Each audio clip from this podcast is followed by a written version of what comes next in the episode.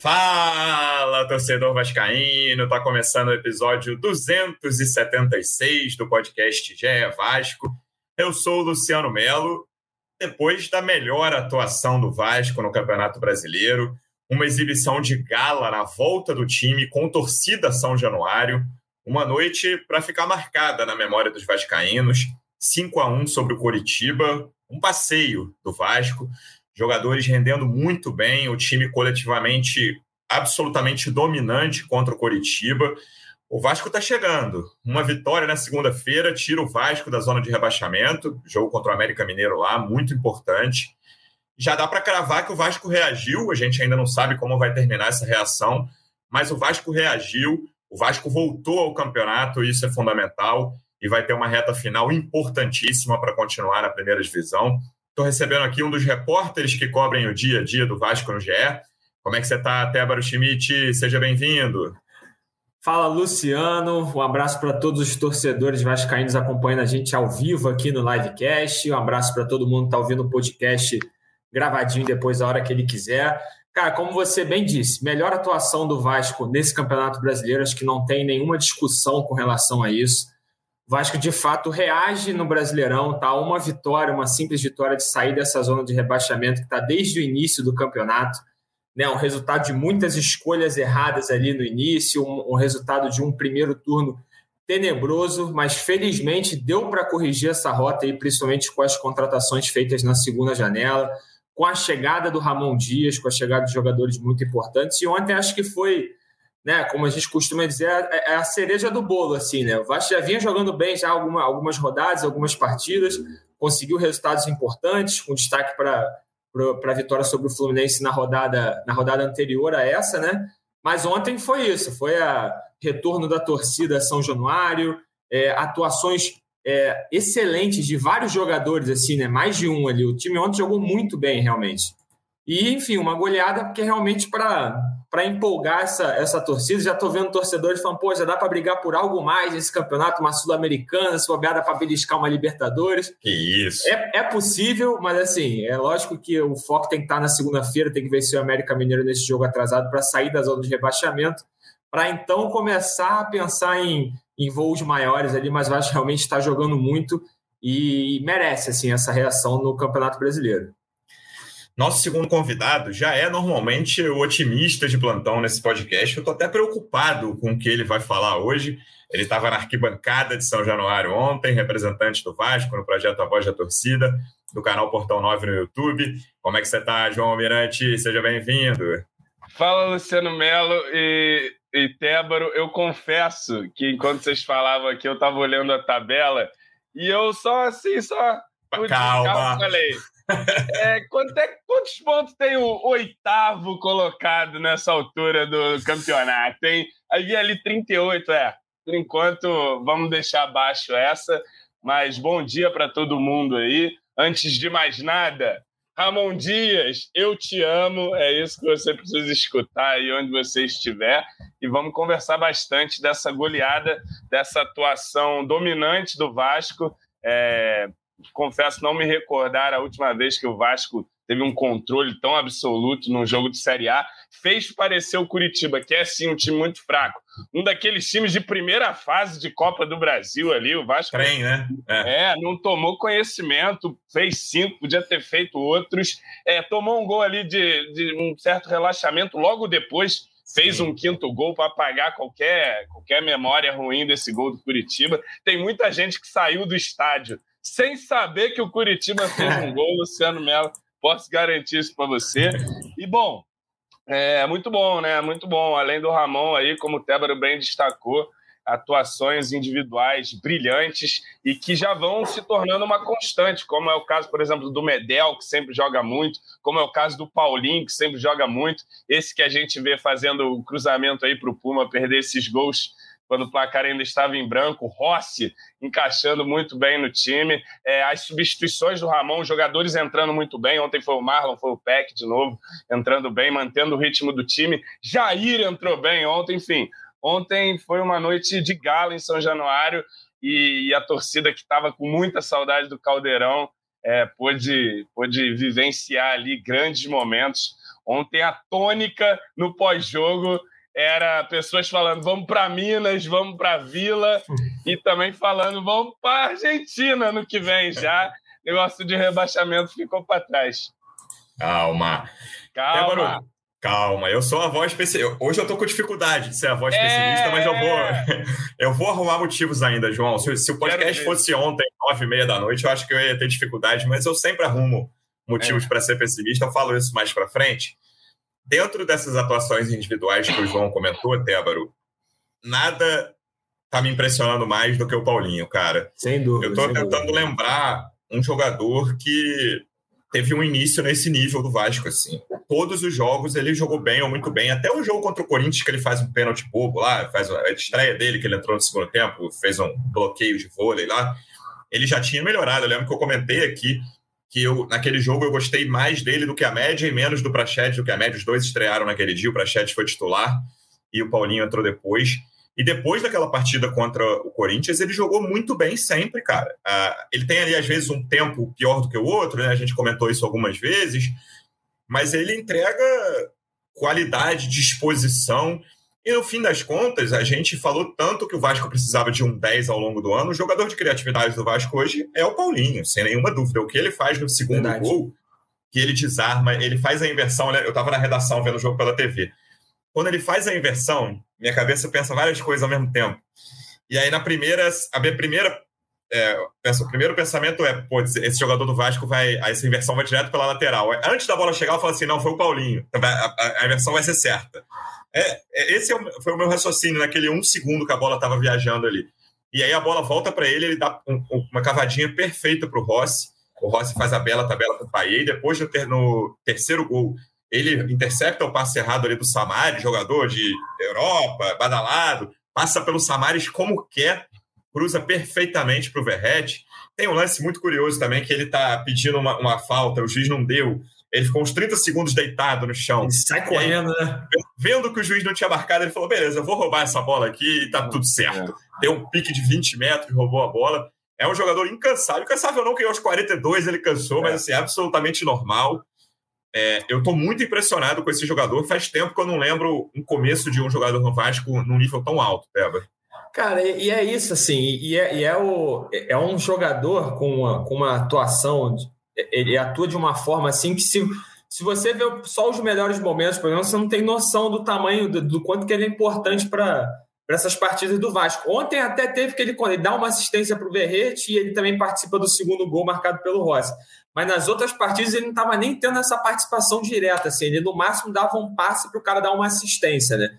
Mas a importância dele para o time do Vasco ela é, ela é tamanha, você tem que ver os 90 minutos, e eu sou eu falo isso com propriedade porque depois da vitória contra o Fluminense eu assisti todos os jogos do Paulinho desde que ele chegou, com exceção do, do jogo contra o Já dá para atualizar aquele vídeo que você fez, hein, Teba? É, não, Os lances dele. Ó, me deu um trabalho danado e, obviamente, foi assistir na, na, velocidade 4 ali, né? E, cara, e é, é muito engraçado que alguma coisa acontece com o Paulinho do segundo tempo do, do Grêmio para frente, assim, porque você falou que ele atuou bem contra o Corinthians, eu nem lembro dele atuar direito contra o Corinthians, assim. Mais né? menos, foi mais ou menos razoável, regular para é, não, com, com, exceção, com exceção do, do, lance do pênalti, assim, eu nem me lembro dele direito. E aí eu assisti ah. de novo o primeiro tempo contra o Grêmio, ele era um jogador, assim, não apareceu para Chedes contra o Grêmio, apareceu muito mais no primeiro tempo do que ele.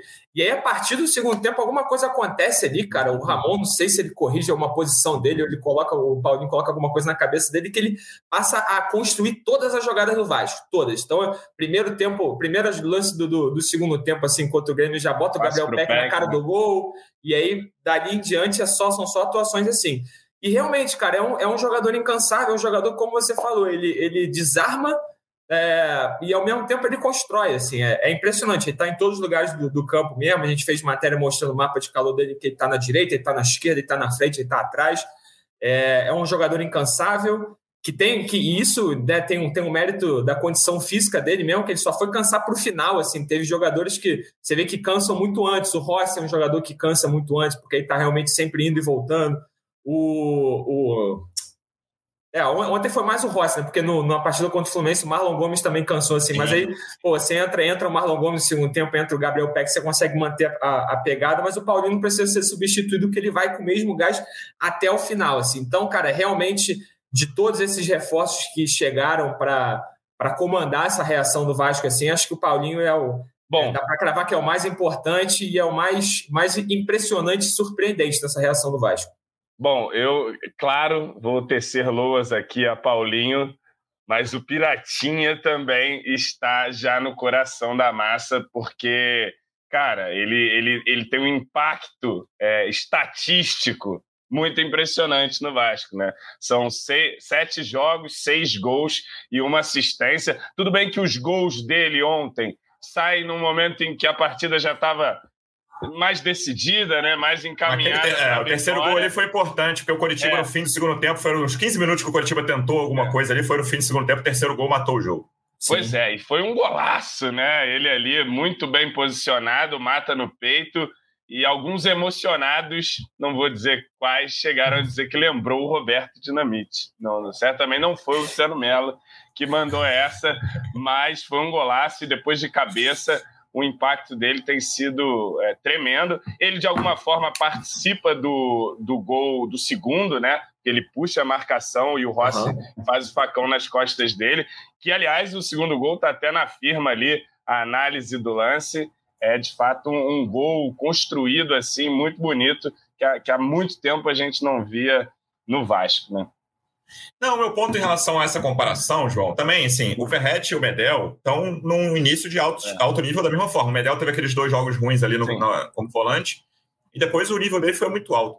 O meu ponto, cara, é que, sei lá, o centroavante, e aí pode ser é. quase implicância minha, eu fico esperando assim, pô, vai ter um momento que a, ou a bola não vai chegar, e, e ele dá um jeito que a bola chegue, né, cara? Ele briga na casquinha, enfim, faz o pivô ou ali a bola vai parar de entrar um pouco. O centroavante tem muito esse negócio de fase, não tem jeito. O melhor uhum. centroavante do mundo, sei lá, quem você acha que é, o Lewandowski, o Benzema, quem você quiser, o Verret, ele vai ter a fase dele que a bola não vai, não vai entrar tanto assim.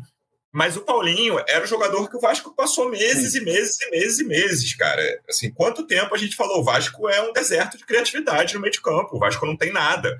O Vasco é um time que depende de um ponta veloz ali, no, chegou a ser o PEC em algum momento do ano, criar alguma coisa na velocidade, e aí chega perto da área, os pontas do Vasco não têm tanta calma e, e qualidade, as duas coisas assim, para definir bem as jogadas, e essa que é a diferença. Assim, o, o início do Verrete é absurdo, espetacular, mas o Paulinho era o jogador que precisava. Claro que assim, eu lembro que em algum momento, já no fim da janela ali, eu comentei assim, pô, o Vasco precisa de uma reação é, ou de contratações parecidas com o Botafogo do ano passado na janela do meio do ano. Claro que guardadas todas as devidas proporções, quero ter muita calma nessa hora, mas eu lembro que eu falei assim: ah, o Vasco precisa do Tiquinho, precisa do Eduardo, precisa do Adrielson. Hoje, esses três jogadores estão mais ou menos sendo: o Verrete é o Tiquinho do Vasco, né? uhum. né? O Paulinho é o Eduardo do Vasco uhum. e o Medel é o Adrielson do Vasco. O que esses caras fizeram no segundo semestre do Botafogo do ano passado é mais ou menos o que até agora, vamos com calma, dois pés no chão, que eu sou pessimista, o que até agora esses caras fizeram nesse início deles no Vasco. É, sim, cara, o, o impacto do Paulinho para o funcionamento do time, de fato, é, é muito impressionante.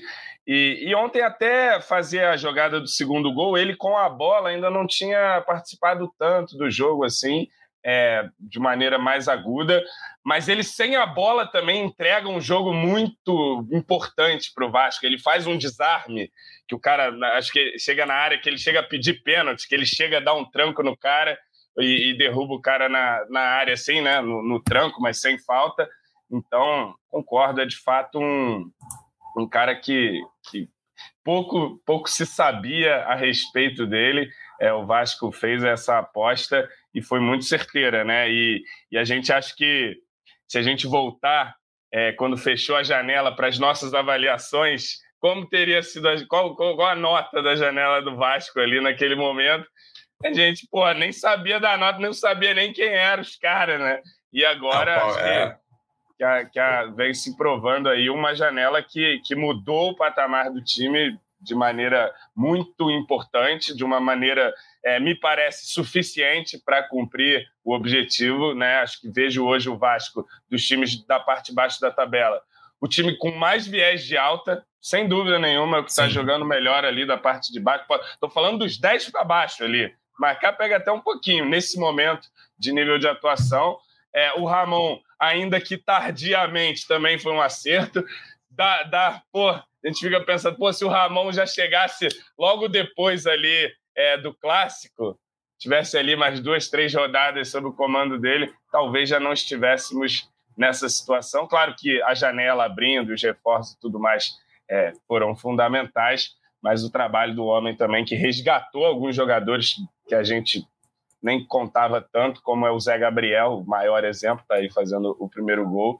É, Ramon foi, foi fundamental.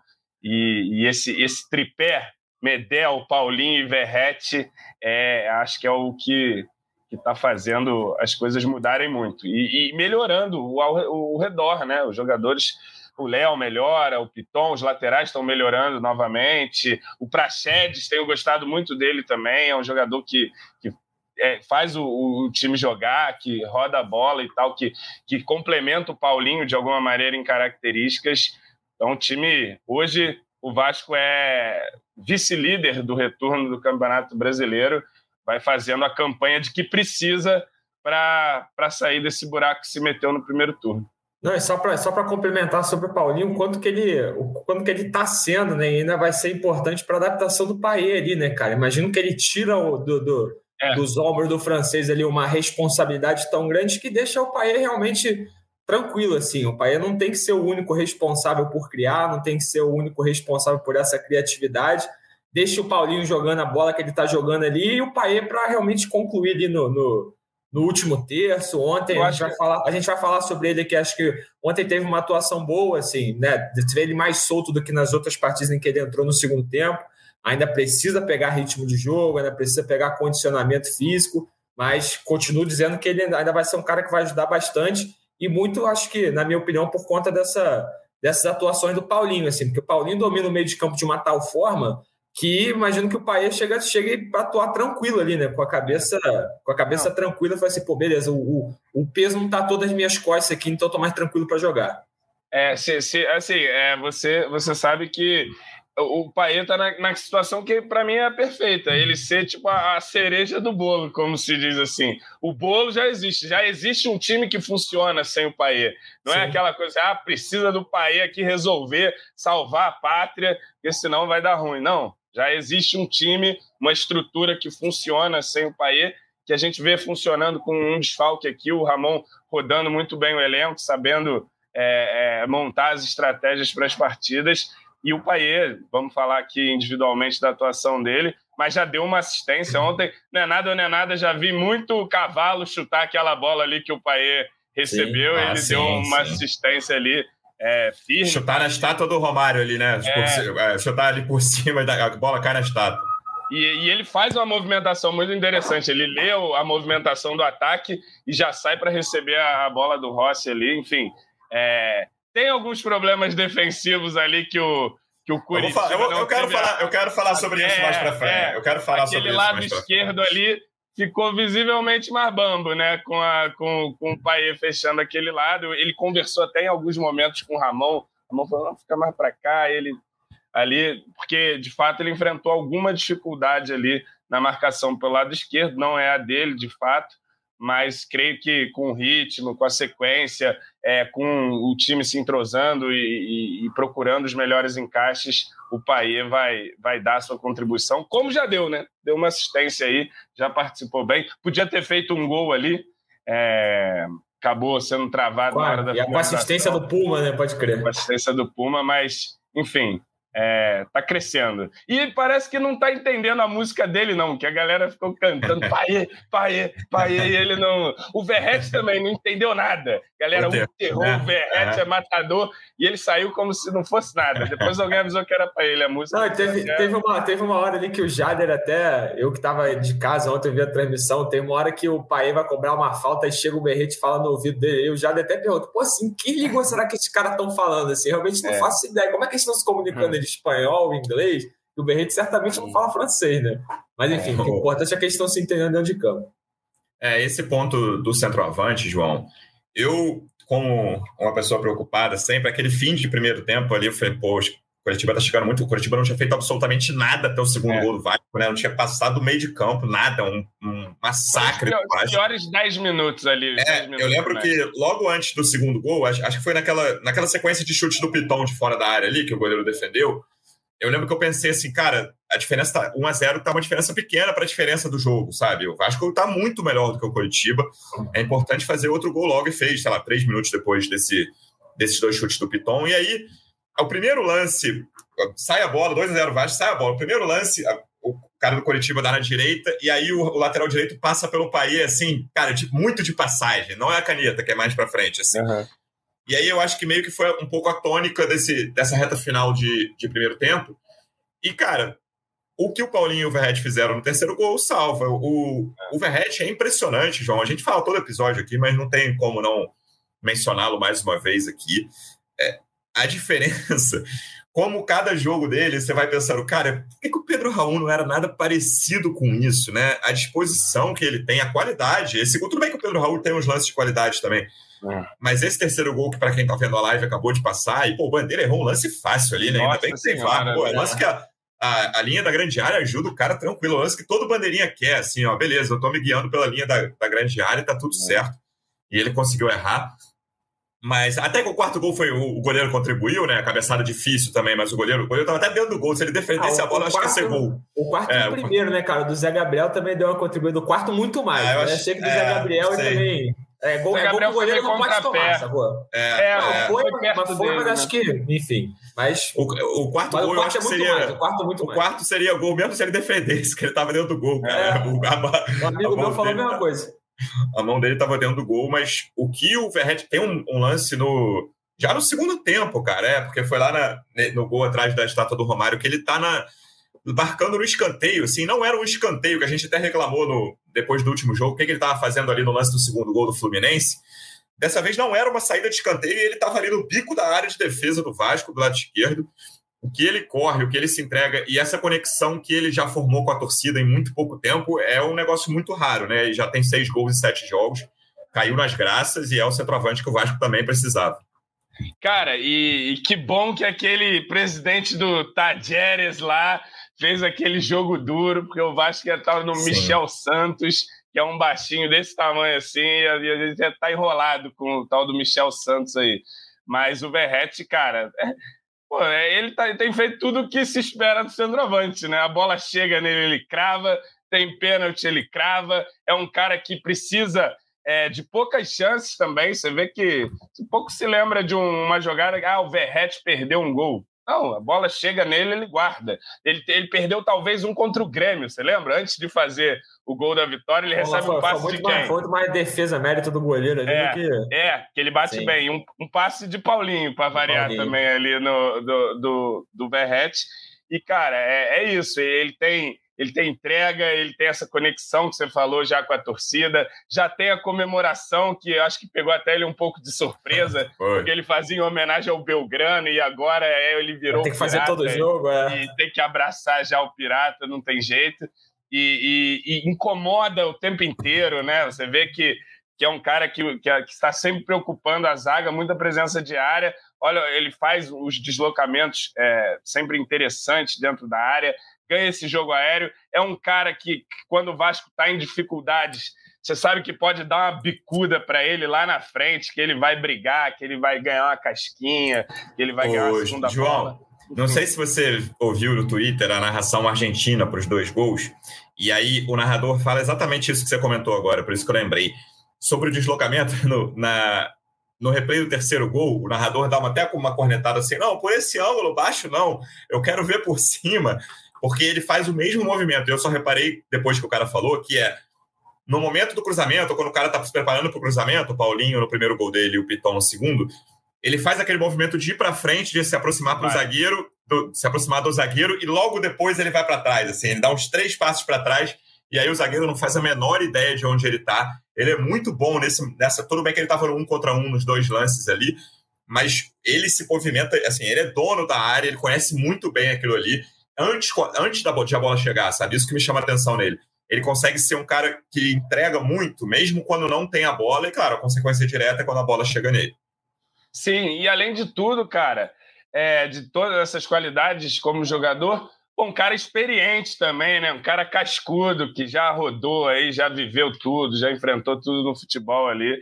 Então é um cara que, que pô, é, melhorou demais ali a nossa posição, é, assumiu a posição, já deve estar, tá, numericamente, ele deve ser o melhor atacante do brasileiro desde que fez a sua estreia aí na, uhum. nas estatísticas. Acho difícil que alguém tenha feito seis gols. E, e é isso, meu amigo. Encontramos aí um atacante, encontramos o nosso meio-campo, encontramos nosso zagueiro e encontramos o treinador, porque o treinador, meu amigo, que pegou esse time desacreditado e desde o primeiro minuto botando uma mentalidade é, vitoriosa e destacando a grandeza do Vasco. Ao contrário do que alguns outros treinadores fizeram, o Ramon sempre faz questão de exaltar isso, exaltar a torcida e o time respondendo em campo, comendo grama. Ontem foi, de fato, uma, uma noite de gala para nós de ver um Vasco dominante e que não, não como disse bem a Manu na análise, se estivesse jogando até agora, ia estar tá atacando o Curitiba para fazer 70 gols no Curitiba, o quanto pudesse ia fazer. E seguindo assim, acho que poderemos pensar em coisa bacana, talvez não tão bacana esse ano, mas no ano que vem, Luciano Melo, me segure neste podcast aqui, que vai ser uma loucura. Não, e assim, pô, importante com relação a isso destacar que, pô, que tem vários jogadores ali que tão, tem contrato longo. O Berrete é um que tem contrato longo, o próprio Ramon Dias, o Medel, o Paulinho, né? Então, dessa. dessa Dessa, o Medel, eu só não sei se ele tem mais muita aí. carreira, né, Tébaro? Medel... Não, mas, pô, pelo menos um ano que vem ele é, chega, assim. Ele eu digo chega, que ele chega. vai ficar 5, 6 anos, mas eu digo pro ano que vem, né? Que é coisa que o Vasco não vai precisar se preocupar. Então, dessa trinca, assim, é, o, o, tanto o Medel, o Berrete e o Paulinho são jogadores que têm contrato mais longo, foram contratados de definitivo. Aí dos reforços é só o Prachete que, que é emprestado, então no final do ano o Vasco vai ter que ver se vai contra, comprar ele em definitivo. Mas, enfim, é importante isso para o planejamento do Vasco já para o ano que vem. A gente já está falando do ano que vem aqui, né? Vamos primeiro livrar do rebaixamento, calma, beleza? É... Mas é, é, é, importante ter, essa, ter essa, essa, essa calma também para você bolar o planejamento para o ano que vem, né? Ô, Tébora, a gente tem quase meia hora de podcast e a gente quase não citou o nome do Rossi ainda, cara. E Olha o Rossi, aí. de repente, é o melhor cruzamento do Brasil em 2023. o que ele, ele já tinha dado duas assistências contra o Fluminense. Ontem, nos primeiros 10 minutos dele, ele dá o cruzamento perfeito para o Puma, que perde aquela sequência de chances ali. E aí, João, né? você sabe como funciona a minha cabeça já? Pela bola foi para escanteio, eu falei, ih, três chances no mesmo lance, assim, será que hoje não é dia? Mas durou isso, um minuto. Cara? Só durou um minuto, cara. Eu, pô, é, é, eu, nasci, eu nasci assim, João, infelizmente. o, e logo depois, um minuto depois, ele dá o cruzamento perfeito, que assim, o Verrete e o Zé Gabriel quase puderam escolher quem, quem dava a cabeçada ali. Foi, foi, foi. O, o Rossi e a entrega dele, isso a gente sempre conheceu o Rossi por isso, né? Pela entrega dentro de campo. Mas o que são quatro cruzamentos perfeitos, dois cada jogo ali, em três deles saíram gols, e um deles só não saiu porque o goleiro fez milagre, e o Puma não conseguiu ali nos rebotes finalizar. Ele é um jogador que também a gente esperava que fosse um nível parecido com o Peck, que tem ido bem. Acho até que, tá, que o nível é parecido. O Peck, o Peck no segundo tempo tem sido uma ótima arma, né? O bota na sim, frente. Sim. Os zagueiros têm, e os laterais têm muita tá todo mundo cansado a beça, o Peck chega a 200 por hora ali. De alcançá-lo. E o Rossi, pelo menos por enquanto, não está aguentando os 90. E tendo o Peck ali, tá tudo tranquilo, que ele, ele não aguente os 90, sem problema nenhum. Ontem, no primeiro tempo mesmo, ele já caiu em campo ali, ficou sentindo, e aí até caiu de produção a partir dos 35, 40 do primeiro é. tempo. Mas até ali ele teve uma atuação espetacular. Era o melhor em campo naquele começo arrebatador do Vasco, ele foi o destaque. Não, pois é, e essa questão dessa, dessas assistências, esse cruzamento é uma característica que eu não lembrava dele na, na, na, da passagem de 2019, né? Como, como você falou, a gente lembra muito da entrega, da disposição, o Rossi é esse tipo de jogador mesmo. Mas, enfim, nesse início de passagem agora em 2023, ele está mostrando essa, essa valência de ser, o, de ser o garçom, de ser o cara que serve ali. Cara, destaque da, da, da tanto do jogo contra o Fluminense quanto de ontem. E, é, enfim, quando você tem um centroavante como o Verrete na área, é muito importante que você tenha alguém que tenha esse, esse trato fino no cruzamento ali, nessa, essa, essa característica, essa capacidade de chegar na linha de fundo e não só vão colocar na área de qualquer maneira, não, é a preocupação de botar a bola redondinha, com aquela curva ali que você vai tirar um pouco o peso da cabeçada e, enfim, é, entregar ela redondinha para seja lá quem for cabecear. É, e o Rossi não só isso, cara. Eu lembro que em vários momentos ontem, contra a partida do Curitiba, você vê que ele é, ele é, o cara que pega a bola na ponta ali e faz aquela jogada que ele fez no, no, contra o Fluminense em cima do Marcelo, por exemplo. Tá faltando muito aos pontinhos do Vasco, assim, essa coisa uhum. de receber na ponta ali e arrumar um espaço para cruzar, sabe? Antes quem estava fazendo isso era só o Lucas Piton. E aí, quando o Lucas Piton não aparecia no ataque, não tinha cruzamento certo na área. Então o Rossi está dando, tá dando essa. tá emprestando essa qualidade ali na hora de. desse último, famoso último passe ali no ataque do Vasco ainda tem que melhorar essa parte física, mas como você falou, cara, enquanto ele tiver o Gabriel Peck entrando voando ali no segundo tempo, também tá tudo bem. Eu acho que o Rossi, né, nesses dois jogos, ele, ele crava o pezinho ali como, como titular nesse ataque do Vasco. É, acho que para a partida contra o América Mineiro, por exemplo, não tem nada que mexer em, em Rossi ali. Acho que ele, ele tá jogando muito bem. E, e, é isso, é outro jogador também que, enfim, ontem fez o gol, pô, deu entrevista emocionado já no intervalo, cara. Você vê que é, um, é, é muito importante também. Foi. Um cara que pô, que veste a camisa do Vasco, é, é o que o, alguém, eu acho que eu vi, acho que eu vi alguém falando, não sei se foi tu, João, é, lembrando da entrevista do Ramon Dias sobre o Vieto, cara. Que alguém pergunta assim, e aí, o Vieto, Ramon Dias, ele já crava assim, ó, cara, enquanto a gente só quer que jogadores que queiram jogar no Vasco. E aí o Rossi é realmente o, o extremo oposto do Vieto, é um cara que sempre que deixou claro que queria voltar a vestir a camisa do Vasco, tem um carinho muito grande pelo clube, pela torcida. Ontem, já no intervalo, ele já dá entrevista emocionado, falando da festa. Ele tem até que colocar o pezinho no chão e falar assim: não, mas calma ainda tem um segundo tempo, só tá 2 a 0 aqui. Então, um cara que realmente é um jogador, é aquele jogador que o torcedor gosta, né? Como se fosse mais um, é como se fosse mais um torcedor ali dentro de campo. E, enfim, para ir para além disso, está dando muita qualidade para esse ataque do Vasco. Um golzinho também para coroar Zé Gabriel, né, João? Primeiro gol dele pelo Vasco jogador que se tornou peça-chave, era outra posição que o Vasco não tinha. Se a gente falou que o camisa 10 e o camisa 9 o Vasco achou na janela, no fim da janela ali, o camisa 5 o Vasco achou dentro de casa, o Ramon Dias, né? Muito mérito do Ramon Dias nessa subida de produção dele. Até o Puma ontem, tudo bem que foi um jogo que ele foi muito pouco ameaçado na marcação, né? Mas ele teve uma atuação de razoável para boa, na minha opinião. O Piton voltou a crescer de produção. Ontem foi difícil achar alguém, né? Talvez o Léo, um pouco abaixo dos outros ali, mas também atuação é. tranquila do Léo, nenhum problema. É, ontem foi um jogo que foi difícil e eu, eu, achei, eu fiquei satisfeito pelo gol do Zé Gabriel, assim, que é um cara que é fundamental, cara. Nessa reta final de campeonato, o Vasco não tem outro jogador para essa posição. O Jair entrou ali, no jogo que já estava 3 a 0 quando ele entrou. Jogou bem, como você falou também, nada demais, mas jogou bem. E o Zé Gabriel é fundamental, fez o gol para ganhar confiança, depois errou um passe bobo ali mas teve mais uma boa atuação. É, e agora quando o Zé Gabriel erra, não tem dado, não tem dado ruim. Ele erra da sorte, não acontece nada e tal, o time volta.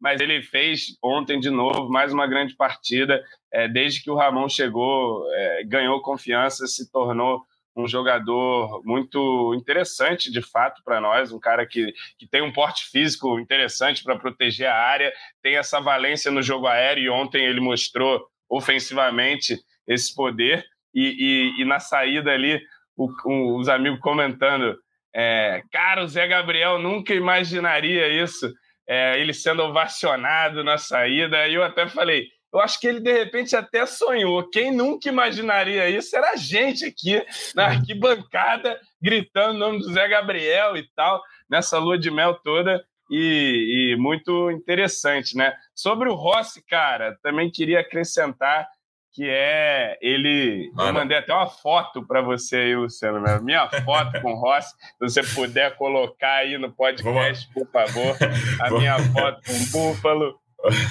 Vou mandar o pessoal aqui. defendi.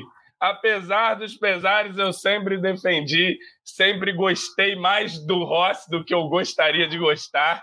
E ele está aí de volta e, e, e mostrando essa, essa faceta garçom que o Tébaro falou que não lembrava tanto, é porque não existia mesmo, Tébaro, essa faceta tanto assim do Rossi, cruzador de bola, não. Claro, deu seus passes, já fez os seus golzinhos no Vasco, teve até uma passagem interessante, mas esse início aí com três assistências e um gol. É, Pô, já é o maior assistente do Vasco no Brasileirão, né, irmão? É para surpreender. E, e, assistências conscientes, né? O cara sim, dando sim. cruzamento bem feito mesmo. Enfim, Rossi está aí e, e, pegou a titular, e como vocês bem apontaram, tem o PEC ali para entrar, ou eventualmente, às vezes, o PEC começar e depois o Rossi entra para renovar o gás. Acho que o Ramon vai saber muito bem manejar essas peças aí. Já, já tem sabido, conseguido motivar todo mundo. Ontem ele falou um pouco disso na, na coletiva. Olha também. aí, olha aí. Olha aí. Como é importante, como é importante. João Almirante, para quem está ouvindo o podcast depois, nesse momento a gente está vendo a foto uhum. de João Almirante Rossi na saída de São Januário uhum. ontem. O Rossi então, atrás das grades ali, tira, tira, o monstro da jaula, é, tira o monstro. Pior que essa não foi São Januário, não, foi no Engenhão. No, ah, foi no sábado. Sim, sim, sim. É, mas muito bom aí. Enfim, é isso. Rossi, tamo junto. Ele te, ele te reconheceu, João?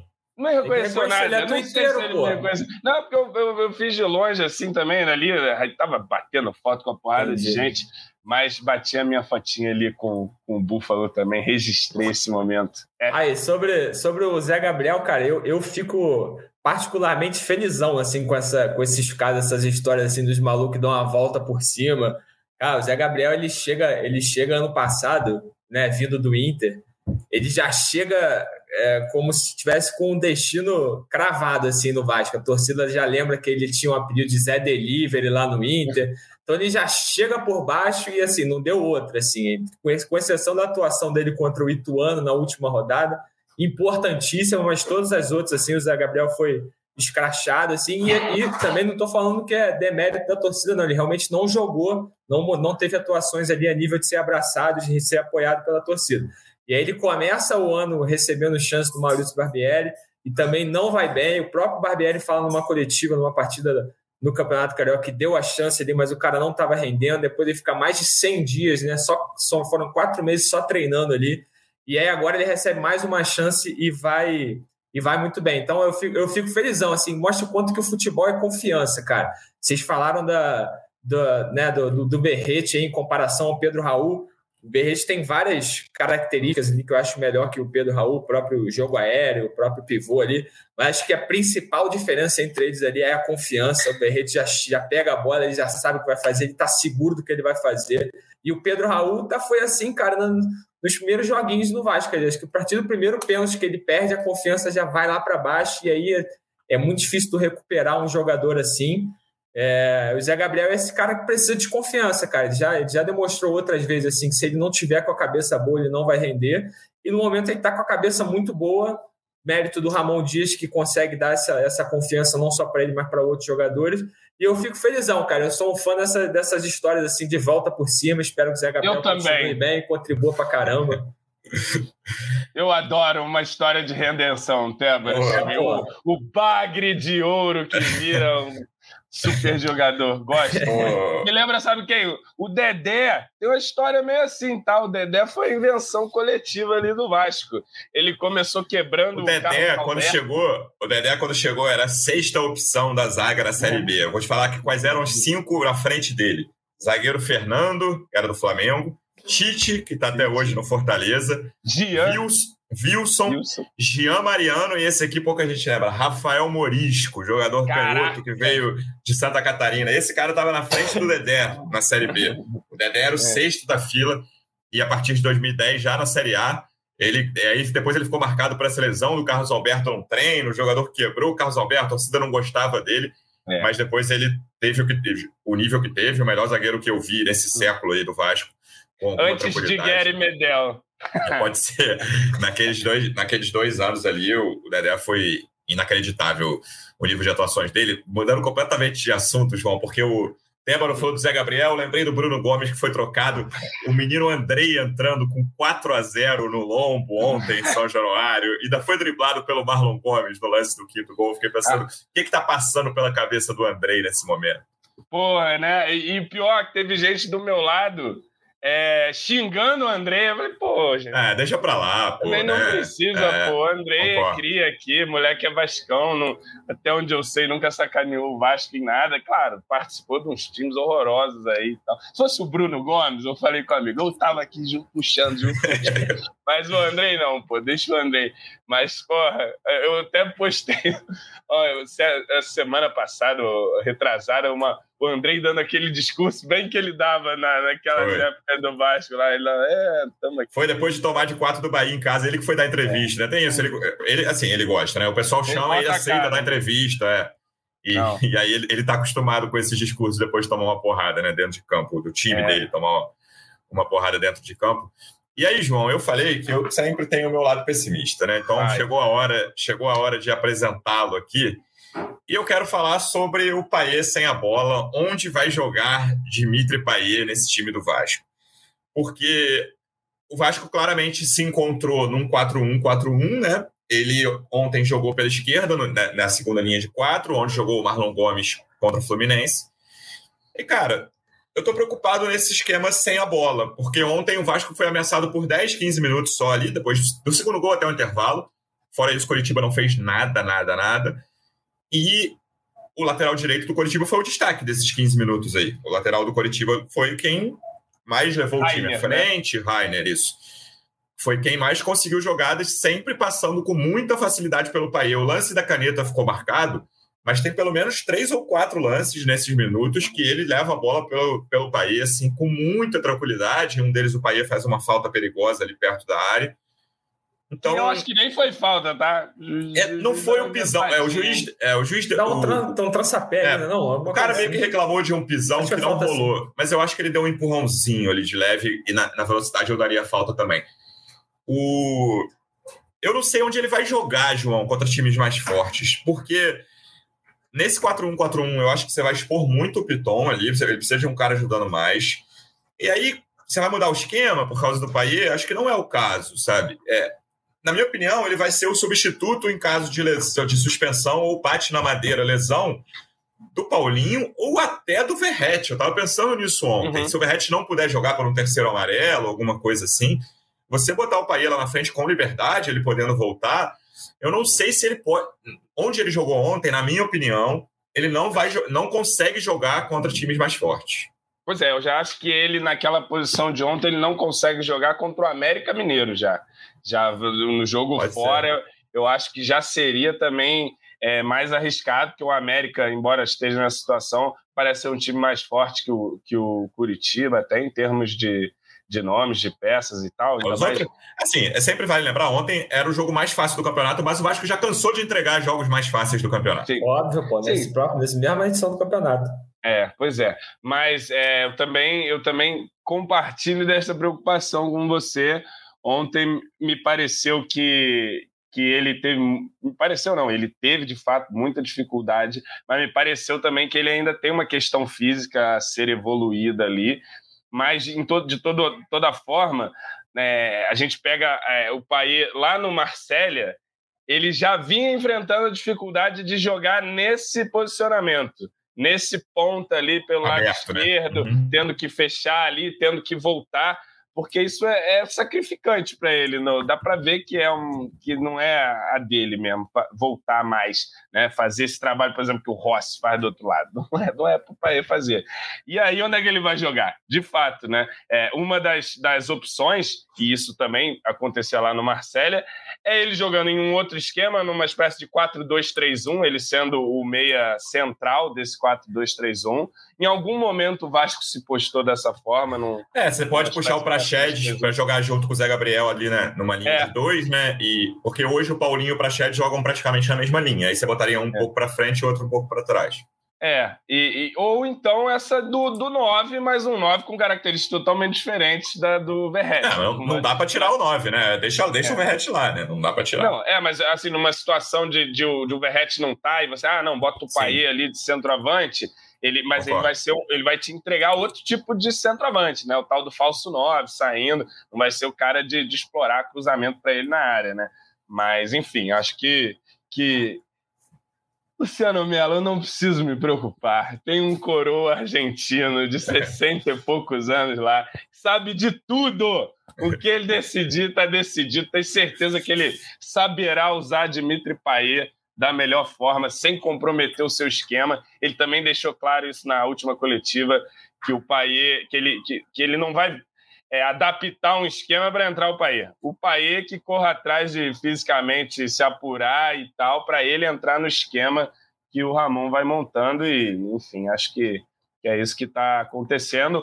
Ontem, acho que fazia sentido você colocar o Paê de titular ali nessa circunstância de confronto contra um time mais fraco. É, a gente já, já até, até comentou no último podcast, né? Eu, eu achei que não colocaria, mas vocês falaram que, que seria provável. É Ofensivamente, mas eu acho que ele volta com o Marlon, hein? No, é. no contra o América, hein? Sim. Com a bola ele foi bem, cara. Ele não foi mal. Ele foi o, o, pior do setor ofensivo, mas no setor ofensivo que todo mundo jogou muita bola ontem. Sim, Com a bola sim. ele foi bem. Ele, dá, ele tem dois ou três domínios ali que, cara, Nenhum outro jogador. Pô, tem, uma, tem, uma, tem uma bola com uma jogada de lateral, que alguém cobra lateral pro Berrete, ele já ajeita de peito, o Paê ia virar lá do outro lado de primeiro, é, no mas, mas, no meio do caminho. Eu, eu, vi, ninguém me contou, aconteceu na minha frente. Zé Gabriel e Paê saindo de campo ao mesmo tempo, e Zé Gabriel mais aplaudido. esse, esse foi o que é. aconteceu. Cara, acho, acho, que sobre, acho que sobre o Paê, a, a, a, os torcedores eles só têm que ter, ter noção, e eu não sei se todo mundo contente que ele não vai ser esse jogador desse, de vídeos e lances que o nego fica compartilhando aí. Eu vejo o nego compartilhando por os golaços dele pela seleção francesa, alguns lances do, pelo Olympique de Marseille. Mas, pô, a Eurocopa ele venceu em 2016. Lances que, que compartilham dele de 2019. A gente está em 2023, o país está com 36 anos. Então não é nem, não é nem questão de, pô, ele, ele não vai conseguir jogar essa bola assim. Na verdade, ele está mais velho mesmo. Então ele não vai. Eu acho difícil ele voltar é, é, muito improvável que ele tenha atuações daquele nível de, de jogador que sai driblando todo mundo e pá, dois, três dentro da área. Mas com certeza, como eu sempre falo aqui, é um jogador que vai dar muita qualidade, já tá dando ao ataque do Vasco, assim. Mas que a torcida só tem que, só tem que botar essa mão na consciência que ele não vai ser esse jogador que vai sair driblando todo mundo, que ele já, já é um cara de 36 anos, então dificilmente vai voltar a ter atuações aqui que demandem, principalmente físico dele, né, cara? Ele ainda vai melhorar, tenho certeza. Dá para ver que ó, o físico ainda pesa um pouquinho, mas, é, volto a repetir, ele é um, é um mês de 36 anos e, pô, com essa idade você já não consegue correr o jogo Mas, todo, o mês de campo inteiro. Com e a, a bolinha bola, levantada? É, Brava, com a bola ele foi bem. É, com a bola ele foi bem ontem. Foi assim, bem, foi bem. Que, é, perdeu esse gol ali, mas o, o, o, que o João falou, o passe, ah, é um passe fácil para o Rossi no segundo gol. É um passe que muita gente que passou pelo Vasco não daria. Ele teve esses domínios, acertou alguns passes. Essa, essa inversão de canhota que ele tentou ia ser linda, mas o cara. Oh, acho que era o Rossi, né? Na cara essa, do essa, essa aí ia mudar a nota dele já no, no jogo. Porque ele ia botar o Rossi na cara do de gol. Primeira, né, cara? Puta, é. Uma pedrada de canhota assim que, pô, tinha muito endereço mesmo. Muito bom. Com a bola me incomodou zero. Assim, pra mim, ele teve uma boa atuação, ainda que tenha sido o pior do setor ofensivo, mas o setor ofensivo teve uma atuação de gala ali, Paulinho, Rossi e Ferretti. Ele esteve um pouco abaixo desses caras, mas foi bem. Minha, principal, minha única questão é sem a bola como ele pode encaixar nesse time sem a bola. E eu tô com pinta, assim, tô com a impressão, Tébaro, de que ele vai voltar com o Marlon titular na, no jogo lá na Independência na segunda-feira. faz sentido, cara, faz sentido. É, é, é, um jogo em que, na teoria, assim, o adversário vai, vai tentar impor o, o seu ritmo, né? vai tentar pelo menos dar mais trabalho do que o Curitiba aqui. Depois ver que o Curitiba ontem chegou recuadinho ali com aquela estratégia de deixar a linha baixa e tentar achar uns contra-ataques. Logo no início do jogo já toma o gol e aí já, já se perde totalmente. Então, América Mineiro, imagino que seja um, seja um adversário que pelo menos vai tentar sair mais, sabe? E aí, quando você enfrenta um adversário assim, você, é, por consequência, tem mais espaço ali nos contra-ataques, e acho que faz mais sentido realmente você você manter o Marlon como botar o Marlon como titular, como foi na partida contra o Fluminense, que é aquele cara que pega a bola na ponta ali, vai para cima, e principalmente é um cara que recompõe muito, que ajuda muito na marcação ali. Acho que faz sentido, cara. Se tiver que, né, se a gente, a gente vai dar nossos palpites aí, se ele for mexer nessa, nessa escalação, acho que mais provável é que ele volte com o Paê ali. E, né, é o que a gente está falando aqui também, não quer dizer que o Paê jogou mal, muito pelo contrário, o Paê jogou bem ontem, muito melhor. Aliás, eu vejo uma evolução nele a cada vez que ele Sim, entra Bahia contra o Fluminense e ontem, mas acho que para essa partida contra o América Mineiro o Marlon Gomes faria mais sentido ali como titular. E Marlins é, seria... jogando muito também, tá entrando bem pra caramba. Já tinha, fez a jogada do, um do quinto gol ontem. Sim. E ontem entrou muito bem. Desde o jogo contra o Bahia, né, cara? Desde o jogo contra o Bahia, ele, ele é, se torna mais uma opção ali pro, pro time do Ramon Dias. É, ele é um cara que a gente já citou algumas vezes aqui como um dos caras mais técnicos desse, desse elenco inteiro, né? Certamente ele é um dos caras que tem mais potencial. Ele não vem numa grande temporada no Vasco, mas se ele subir de produção aí, já está subindo um pouquinho, mas se ele confirmar essa ascensão, vai ser fundamental e vai ser titular na maior parte dos jogos dessa reta final, se ele mantiver esse nível das últimas partidas. Ontem entrou muito bem, comemorou muito o, o gol do PEC ali, que ele participa, né? Subiu na placa de publicidade. Ele precisa de lances assim também para ganhar confiança e o Vasco precisa dele, sem dúvida alguma. E aí eu queria fechar falando da torcida, né, João? Que era um jogo tão esperado, esse retorno da torcida do Vasco a São Januário, que em boa parte teve a, pena que foi justa, né, pela confusão no uhum. jogo contra o Goiás, mas depois o, o depois São Januário ficou fechado injustamente para a torcida, né, porque muito baseado num, num, relatório preconceituoso do juiz que estava de plantão nessa partida contra o Goiás e conseguiram a liberação depois de várias né, negociações com a prefeitura, com todo mundo, com o Ministério Público. É, ontem foi um esquema novo no entorno de São Januário, né, tirando pessoas, tirando carros, enfim, ambulantes do, das ruas mais próximas. E o que aconteceu dentro do estádio foi apoteótico, né? Desde o início ali, o, o mosaico Resistiremos ficou muito legal. Parabéns ao pessoal uhum. que fez e que teve a ideia, ficou muito legal e, e tem muito a ver com o que o Vasco está prezando e pregando né, nesses últimos tempos. Pode falar prega lá desde 1923, 24, mas acho que ficou um tempo sem valo, dar valor a essa é. história. Já faz uns bons anos que o Vasco voltou a dar valor a essa história e deve dar valor a essa história, claro. E dentro de campo, claro, é aquele jogo que você fica preocupado, ah, se tomar um gol cedo, mas fez um gol cedo, atropelou o adversário e a torcida veio junto, deu um show, todo mundo, jogadores, treinador, todo mundo elogiou depois. É, eu acho que o Vasco começou a ganhar o jogo já na, na entrada em campo ali. Foi de fato emocionante, fiquei arrepiado. Não, não é fácil fazer isso comigo, não. Não me arrepio por qualquer coisa, não. A não ser Paulinho Paula jogando bola, os domínios do Verrete, mas o mosaico ali e a galera lotando São Januário foi de fato emocionante. Você olhava ali a, a, a, cara dos jogadores do Curitiba olhando assim, vendo que ia ficar complicado para eles. E, e, o Vasco respondendo em campo, já chamando a torcida para dentro de campo com sete minutos ali, já faz o primeiro gol. E aí fica realmente muito difícil. Quando o Vasco tinha um time ruim, às vezes só de fazer um gol cedo já, já ajudava uhum. o Vasco a levar. Agora que o time joga, então quando já faz o gol cedo, chama a torcida para dentro de campo é, e, e, amassou o Curitiba, passou por cima, é, revivendo as, as melhores noites de São Januário do verdadeiro Vasco, que se impunha e que agora a gente quer acreditar que vai voltar a se impor. Pegar para ver direitinho aí as últimas quatro partidas como mandante, quatro vitórias, não é isso? Grêmio. É, Atlético Mineiro. Atlético né? Mineiro. É isso, Fluminense, Fluminense e Curitiba. O Grêmio é ainda sem torcida, mas como mandante em São Januário. Bom, é, quando o Vasco tá, tá a torcida e, e, o time estão conectados em São Januário, é, fica muito difícil nos bater. Perdemos essa conexão em algum momento da temporada, ali ficou complicado, mas voltou com tudo agora. É, vemos a, a torcida vascaína completamente apaixonada pelo seu time, querendo que chegue segunda-feira. Vascaíno está na sexta, quer que chegue segunda para ver o jogo contra o América, para ganhar e sair dessa desgraça, finalmente não voltar. É, tudo isso devemos a Ramon Dias. Lembra é, mais uma vez. Eu, a gente abriu falando dele no último episódio, Débora, e eu queria também fechar falando dele. A mudança psicológica, e aí dentro e fora de campo, é impressionante a, o tamanho da participação do Ramon Dias nisso, né? Como ele puxou para ele, como ele toda hora destaca a grandeza do Vasco, e, e, é fundamental, que eu acho também, até depois de um podcast super feliz e confiante aqui, Ramon, vamos, vamos lembrar Ramon Dias, que sempre fala, não ganhamos nada, não saímos. Não vamos relaxar, ele sempre é, o Vasco, o Vasco segue na zona de rebaixamento, lembre sempre o que o Ramon Dias fala, talvez Vasco saia daqui a pouco menos de 72 horas, e aí, se sair, tem que ficar ligado para não voltar. Só mais 72 horas, queridos. Só mais 72. Bora. É, eu lembro de, antes dessa sequência de cinco jogos, dos quais quatro eram adversários diretos, né? Bahia, Coritiba, América e Santos, o Fluminense era o único que não era. Eu falei que o Vasco precisava fazer pelo menos nove ou dez pontos. O Vasco já fez sete desses pontos nessa sequência. Então, eu, eu queria mais quatro, vai, Tébora. Eu queria fazer 11 pontos, ganhar um, empatar outro né, né, nessa reta final aí de América e Santos. É, é, fundamental não perder na Vila de jeito nenhum. Se, se tiver se fizer três pontos nessa sequência, vai ter que perder para o América e não, espero que não perca.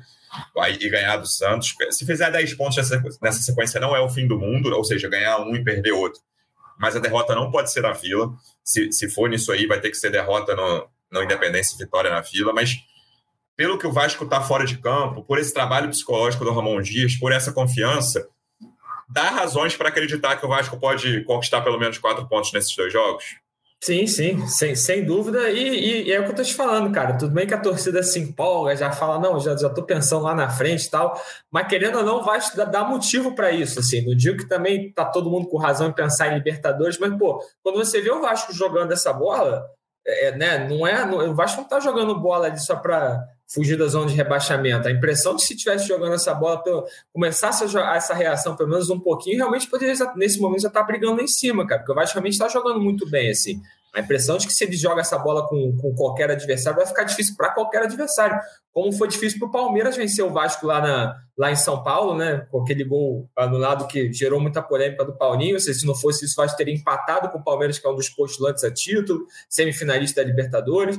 Então, realmente, acho que o Vasco está dando esses motivos para o torcedor se empolgar e tem toda, tem toda tem toda a capacidade sim de conseguir pelo menos quatro pontos nesses dois próximos jogos pode perfeitamente conseguir seis também, vencer o Santos na, na né, não seria nenhuma surpresa vencer o América Mineiro lá em Minas, depois vencer o Santos na Vila Belmiro, pelo que o Vasco tem mostrado, e muito mérito e dedo sim do, do Ramon Dias. É, é engraçado que você precise trazer um cara lá de fora que estava na Arábia Saudita para e, e para você gerar tanta identificação de um treinador com o clube, assim, é curioso, né? E aí eu vejo vários torcedores resgatando aquelas alguns momentos do Maurício Barbieri. Acho que o, o, principal deles é aquela declaração que ele dá depois da partida da derrota para o Santos em São Januário, que ele fala que o Santos é um time que nunca, nunca brigou, brigou para cair, quer dizer, que nunca caiu na, na, na Série A. Sim. Então, pô, o Ramon Dias ele chega e desde a primeira entrevista dele, desde a da, né, da, da, primeira partida, ele diz que o Vasco é grande, que ele tem que brigar, e ele compra essa briga para o Vasco voltar a jogar em São Januário, tem que brigar com a torcida. E aí ele é o primeiro cara também a falar assim: ó, a gente ainda não saiu da zona de rebaixamento, não podemos relaxar. E aí você tem ele, você tem o Emiliano Dias, que também tem o mesmo discurso. Então, realmente, cara, o, o psicológico, né? E, e, muda muito por conta do Ramon Dias. Você tem ali, beleza, a entrada de jogadores importantes que, que agregam muito tecnicamente, mas esse psicológico, esse mental, assim, acho que é total mérito do mérito do Ramon Dias, como a gente conversou no último podcast. Principal novidade, né? A melhor notícia do Vasco na vitória sobre o Fluminense foi esse poder de reação, foi essa resiliência de um time que saiu na frente, depois sofreu empate, mas em nenhum momento saiu do jogo, conseguiu uma vitória importante. Então, essa, essa postura assim, de brigar até o fim é o que o Ramon diz. A gente vai competir, o Ramon Dias fala, a gente vai competir até o final. Então, essa, essa postura, esse espírito, acho que foi muito implantado com a chegada dele. E aí muda totalmente o Vasco de, de patamar nesse campeonato brasileiro, sacou? Uhum. João vai para Belo Horizonte, né? Vou para Belo Horizonte e não sei se vou para a Vila, porque eu ainda tenho um relacionamento a sustentar aqui, mas vou, vou para Minas, já comprei passagem. Provavelmente teremos inversão de mando no, no Vai ter muito Vascaíno lá, né?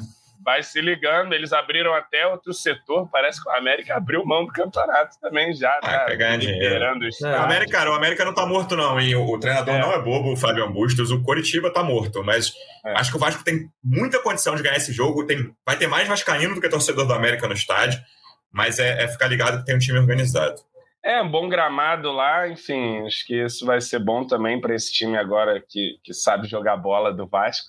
Antes o bom gramado, a gente, ah, não, pode ser ruim mesmo, que vai ser só chutão, vai ser só bumba meu boi, mas agora um gramadinho é sempre bom para ver nosso Paulinho Paula jogar. E, enfim, Estamos aí, queridos. Eu estava vendo aqui fotos antigas de Ramon Dias já para postar em meu Twitter. Estou fazendo a curadoria de fotos do meu pai. Outro dia eu falei, meu avô. Aí o cara, João, fiz umas contas aqui. Não tem idade para ser neto do Ramon Dias, não, cara. Nem ele é tão velho assim, nem você é tão novo assim para ser neto dele. Mas é verdade. Então, meu pai, Ramon Dias, estou aqui vendo umas fotinhas é o cara do momento, cara. É a contratação do ano, né? Se tem ali em campo a gente discutindo, mas o, o Ramon é, é o responsável por, por tudo isso de bom que tem acontecido aí para o Vasco, né? Mudou muito mesmo em todos os aspectos, organização é, e confiança. Confiança e mentalidade é um treinador de clube grande, é, exigindo que o Vasco se porte como tal, como há muito tempo a gente não via acontecendo. É isso. Então a gente vai voltar na terça-feira. Lembrando que esse jogo é segunda, 8 da noite, no Independência. Se o Vasco ganhar, o Vasco vai para a 15 posição. O Vasco hoje é 18. E fica 3 do décimo. 3 é. do décimo. Calma. Pois é, dali, dali para cima, dali para cima realmente está muito embolado, né? Não, da... Calma, calma, gente. Todo mundo muito é, junto. Se ganhar, o Vasco passa Santos, Bahia e Goiás e vai para 26 pontos. A, a zona ficaria em 24 ali no Santos, que é o adversário seguinte. Então vamos ver o que, vai acontecer nesse jogo. A gente vai voltar na terça-feira. Até, Baru. Obrigado mais uma vez pela presença. Até a próxima. Valeu, Luciano. Valeu, João. Valeu todo mundo que acompanhou a gente ao vivo, todo mundo que ouviu o podcast depois. E até a próxima. Empolga-se, torcedores vascaínos. O Vasco de Ramon Dias está fazendo por onde. Então, abraça esse time que, se tudo der certo, o time sai da zona de rebaixamento, sai desse sofrimento aí na próxima segunda-feira. Valeu, um abraço. João, um abraço. João, obrigado mais uma vez pela presença. Boa viagem para Belo Horizonte. Até a próxima. Valeu, Luciano. Valeu, Tébaro. E me acompanhe nas redes sociais, mundinhoramondias.com.br. Só botar aí, você vai ter muito conteúdo para você. Valeu. Torcedor Vascaíno, obrigado mais uma vez pela audiência. Até a próxima. Um abraço. Vai o Juninho na cobrança da falta. Gol! Sabe de quem? Do Vasco! Do Vascão da Gama, do Gigante da Colina. É o GE Vasco.